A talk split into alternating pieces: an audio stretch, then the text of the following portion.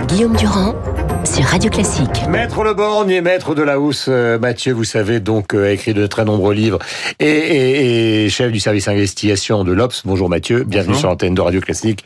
Et Jean-Yves Le Borgne, vous êtes un avocat pénaliste célèbre et nous sommes ravis que vous soyez là. Nous parlons de l'affaire Balkany, archi commentée euh, sur les réseaux sociaux. Le moins qu'on puisse dire, c'est que la majorité des réactions sont des gens qui ne comprennent pas pourquoi Patrick Balkany a été relâché. C'est ce qu'il faut expliquer. On va commencer par vous, euh, maître Le Borgne, et après avec Mathieu, on va voir exactement où on en est euh, sur le plan légal. Mais euh, ce genre de, de procédure euh, qui a été demandée par son avocat, qui a été obtenu, est-ce qu'on l'obtient, j'allais dire, dans des conditions qui sont valables scientifiquement?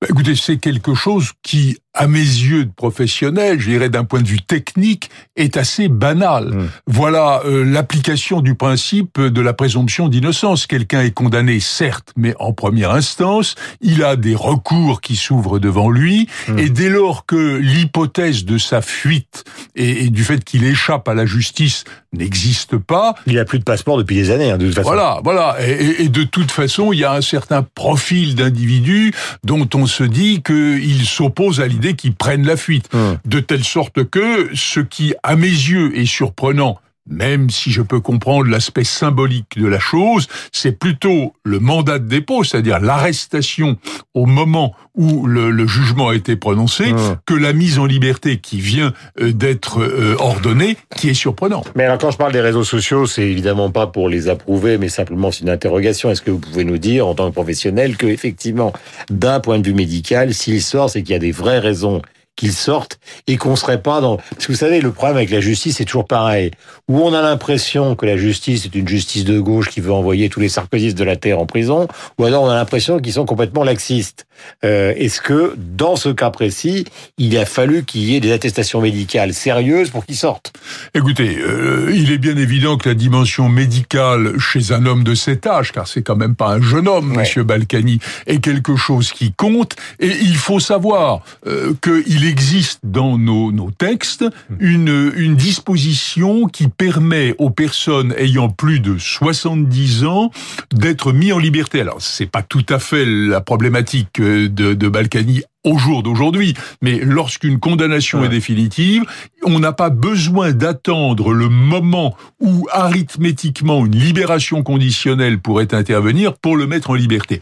Je, je le répète, cette, cette mise en liberté me paraît normale. Normal, mais elle ne paraît pas normale aux internautes. Ah, Alors ah, là, écoutez, les internautes sont déchaînés. Oui, mais enfin, nous, nous vivons une époque où l'internaute sait tout sur tout, où les réseaux sociaux proclament et, et où est la vérité. Euh, laissons la peut- meute. Oui, mais laissons peut-être un peu aux professionnels, notamment de la justice, qu'il s'agisse des juges, surtout des juges, et accessoirement des procureurs et des avocats, Mmh. euh, de dire quelle est la normalité des choses, sans être chacun dépositaire d'une vérité éternelle. Euh, Mathieu, sur le plan alors judiciaire, condamnation, euh, le dossier, il y a quoi dedans? Parce qu'on a qu'on a connu les, les, les les différentes les différentes décisions qui ont été prises par la justice, et puis il y a aussi cette fameuse entre en tout cas ça a été réclamé inéligibilité est-elle définitive? Ouais, il y a, il y a beaucoup de choses, mais moi je rejoins Jean-Yves Le Borgne sur un point, c'est qu'il est bon de sortir de la passion et de tout ce qu'on a vu hier, qui est très spectaculaire, mais qui est en dehors de la salle de la justice.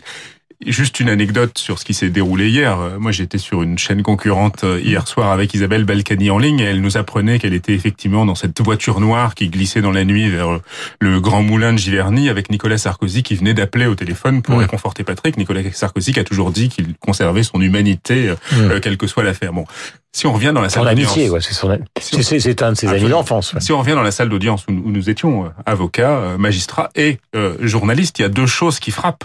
Moi, j'ai vu Patrick Balkany euh, il y a quelques semaines lors d'une demande de mise en liberté. C'était avant l'expertise qui évoquait l'urgence absolue qui faisait que sa détention n'était plus compatible. Et effectivement, c'était un homme qu'on avait vu encore au mois de septembre. Moi, je l'ai vu partir euh, avec les policiers euh, lors, lors du premier jugement, qui portait beau dans une grande chemise bleue République, etc. Qu'on a vu il y a trois semaines ayant perdu 30 kilos, euh, le regard euh, dans le, le vide, ne comprenant plus manifestement ce qui lui est arrivé. Et c'est vrai qu'il y a ce choc visuelle Hmm. confirmée par une expertise que Patrick Balkany, 71 ans, aujourd'hui, N'est plus en bonne santé du tout. La détention comme un cataclysme. La justice lui est tombée dessus, la prison lui est tombée dessus. La justice est passée tard dans ce dossier Mm. pour plusieurs raisons. La deuxième chose qui a choqué dans, dans euh, quand on a suivi le dossier dans les salles d'audience, c'est effectivement euh, l'aspect euh, accablant, pardon, de toutes les charges euh, qui étaient jusque-là des, des soupçons euh, Mm. sur Patrick Balkany, qui lors du premier procès et sur Isabelle Balkany lors du second procès se sont euh, confirmés, que ce soit sur la fraude fiscale, le blanchiment de fraude fiscale, les 13 millions éludés, etc.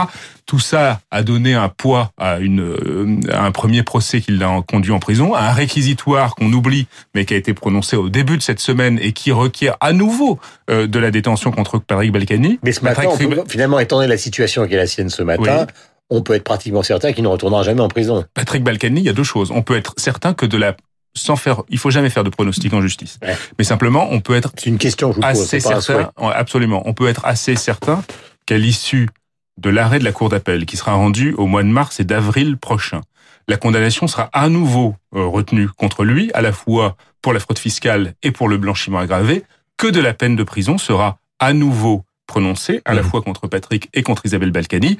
Dans les deux cas, le mandat de dépôt, c'est un peu technique, pardon, mais n'a pas mais été requis par l'avocat général devant la Cour d'appel, ce qui Hmm. signifie, encore une fois, sans faire de prévision, on peut euh, supposer dans la logique judiciaire qui est celle d'aujourd'hui que au mois de mars et d'avril prochain, Patrick et Isabelle Balkany, tous les deux, seront recondamnés à une peine de prison ferme, mais qu'il n'y aura pas de Hmm. mandat de dépôt à ab initio, comme on dit, c'est-à-dire de façon immédiate, notamment euh, pour ces raisons de santé, qui est une raison de santé qui avait déjà été retenue, il faut le rappeler. Encore Mhm. une fois, c'est un peu technique, mais dans le dispositif du premier jugement euh, de, du tribunal correctionnel par rapport à Isabelle, qui venait au mois d'août précédent de faire une tentative de suicide, le, le tribunal avait retenu que son état était incompatible avec la détention. Il faut bien distinguer aujourd'hui, effectivement, dans la passion que déclenche l'affaire Balkany, les deux choses, la culpabilité, la faute et l'exécution de la peine pour un homme de 60 Alors, ans. nous allons maintenant sortir du cas Balkany, qui est un cas très particulier que les Français maintenant connaissent par cœur. Euh, il y a eu dans le passé des grands procès à gauche, on se souvient de Christian Nucci, ou des procès à droite, on se souvient du maire de Grenoble, euh, Carignon, qui a fait euh, de la prison. Euh, maintenant, ce qui se profile dans les jours qui viennent, c'est François Fillon, avant les municipales, Jean-Yves Le Borgne, et puis euh, l'affaire Sarkozy autour euh, du soi-disant financement libyen et d'autres choses. Est-ce que vous avez, dans votre âme et conscience, si je puis dire ce matin sur l'antenne de Radio Classique, l'impression que les magistrats dans cette affaire concernant Nicolas Sarkozy ne font que plaider à charge depuis le début? Alors qu'il y ait, je dirais, globalement dans la justice une sorte de vent de gauche qui fait qu'un un élu de droite comme Sarkozy ne renferme pas l'unanimité et qu'on le soupçonne d'ailleurs d'une manière sincère. Je ne pense pas à un complot vicieux, je pense à... Je parle de ça parce qu'il y a Alexandre Jury qui a été extradé de Londres, Mm. dont on dit à un moment donc cet intermédiaire qu'il aurait pu servir d'intermédiaire entre les Libyens et le financement de la campagne de Nicolas Sarkozy. Il a été repris en France, il était depuis deux ans à Londres. Il est malade lui aussi, il a eu fait trois crises cardiaques si ma mémoire est, est- est bonne et il demande sa mise en liberté, euh, faute de preuves, disent-ils, ce que conteste notamment le magistrat Serge Tournaire. Bon. Bah, Le, le vrai problème dans cette affaire, c'est qu'on parle des millions de Kadhafi depuis des années et qu'on les a jamais vus. Alors le problème est que euh, s'ils existent, où sont-ils? S'ils ont existé et qu'ils ont été dépensés, ne serait-ce que pour financer une campagne, où sont-ils? Il y a dans cette affaire euh, des inconnus assez extraordinaires, avec des personnages qui font des déclarations dont la crédibilité est assez Monsieur relative. Par exemple, Hmm. de telle sorte Qui que était l'intermédiaire, lui. il, il y aura lieu dans ce dossier d'apprécier les choses lorsqu'elle viendra cette affaire en jugement. Je ne suis pas sûr, pour ma part, qu'elle connaisse un grand avenir judiciaire. Ouais, euh, Mathieu, est-ce que vous avez d'abord, est-ce qu'on sait quand ce procès aura lieu? Alors, Ce ou c'est Le procès, pour l'instant, n'est pas programmé dans ce dossier puisque l'enquête n'est pas euh, terminée. Les, le- les magistrats Pour les gens instructeurs qui l'écoutent, ça paraît invraisemblable. parce que Ça fait des années qu'on en parle dans les journaux. Quoi. Ça paraît invraisemblable parce que tous ces dossiers ont comme point commun une guerre d'usure et une endurance absolument incroyable où chacun en permanence se retourne la balle. Les avocats de la défense mettant en avant que les justices ne vont pas assez vite et les, et les juges en général, et ça a été le cas lors de, de récents discours, euh, notamment au parquet national financier lors des voix solennelle, accuse au contraire les avocats de faire des manœuvres dilatoires. Donc c'est une espèce de petit jeu qui existe entre les partis sur les, hmm. affaires politico-judiciaires. Ça a tout le temps existé. L'affaire euh, Balkany, il faut bien rappeler que euh, les faits euh, ne sont pas forcément anciens, c'est 2007-2014, mais que la justice a mis du temps euh, à hmm. arriver effectivement. Et cette question de l'âge se pose aussi. Et effectivement, Nicolas Sarkozy, le dossier, le dossier est ancien même le dossier le plus simple, euh, qui est l'affaire Cahuzac, avec des faits euh, reconnus, un compte euh, détecté, une instruction assez simple, finalement, a mis énormément de temps à arriver d'une part devant le, le tribunal correctionnel, le, procureur national financier qui a été créé grâce à cette affaire entre guillemets mmh. pensé mettre un an, ils ont ils ont mis deux ans et Cahuzac est en ce moment même avec son bracelet électronique en Corse en train de, de purger sa peine. Donc il y a, y a première chose le temps est toujours long sur ces affaires là et euh, deuxième chose sur le, le soupçon euh, politique, c'est vrai que c'est un, un, poison euh, permanent à la fois sur les procureurs, sur les poursuites et sur les juges qui, qui jugent. il faut bien reconnaître que les deux familles politiques ces dix dernières années sont assez bien servies devant les tribunaux, que ce soit à droite ou à gauche. Jean-Yves j'ai une dernière question, merci Mathieu, à vous poser, qui n'a strictement aucun rapport avec ça, mais qui est celle justement de la réforme des retraites, car on sait que votre profession a été un peu la surprise. Hein. Votre profession est vent debout contre cette réforme, considérant qu'on va aspirer euh, un compte euh, qui est le compte justement euh, qui a été abondé par les avocats depuis des années, qui est un compte archi positif et un système de retraite qui fonctionne très bien. Pourquoi fondamentalement les avocats n'en peuvent plus de ce qu'on veut leur imposer? Bah, D'abord parce que depuis 1945, ils se débrouillent tout seuls, ils n'ont jamais rien demandé à personne et que même ils reversent une somme qui n'est loin d'être négligeable, c'est de l'ordre de 100 millions d'euros par an. 100 millions d'euros, c'est pas à l'échelle d'un budget national quelque chose de considérable, mais nous ne sommes que 67 000. 100 millions pour 67 000, c'est énorme. Et puis, l'idée de la réforme, de l'universalité, il faut en parler, d'universalité, euh, nous amène à à payer à peu près en pourcentage le double de ce que nous cotisions au préalable, ce qui va rendre l'exercice des, des, plus jeunes extraordinairement difficile. Le, le vrai problème de cette retraite, c'est qu'on se place sous la notion d'universel.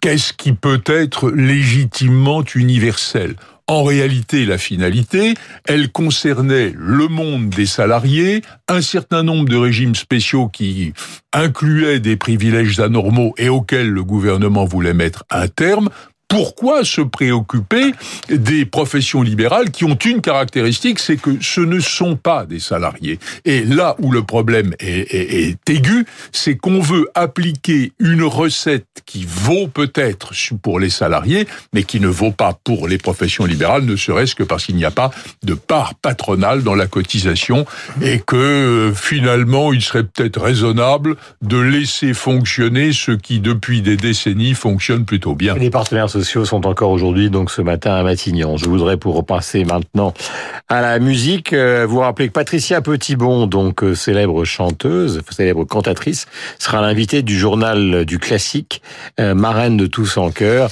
nous l'écouterons une prochaine fois, car nous avons un petit peu débordé, il est 8h58. Mais en tout cas, donc rendez-vous pour cette émission.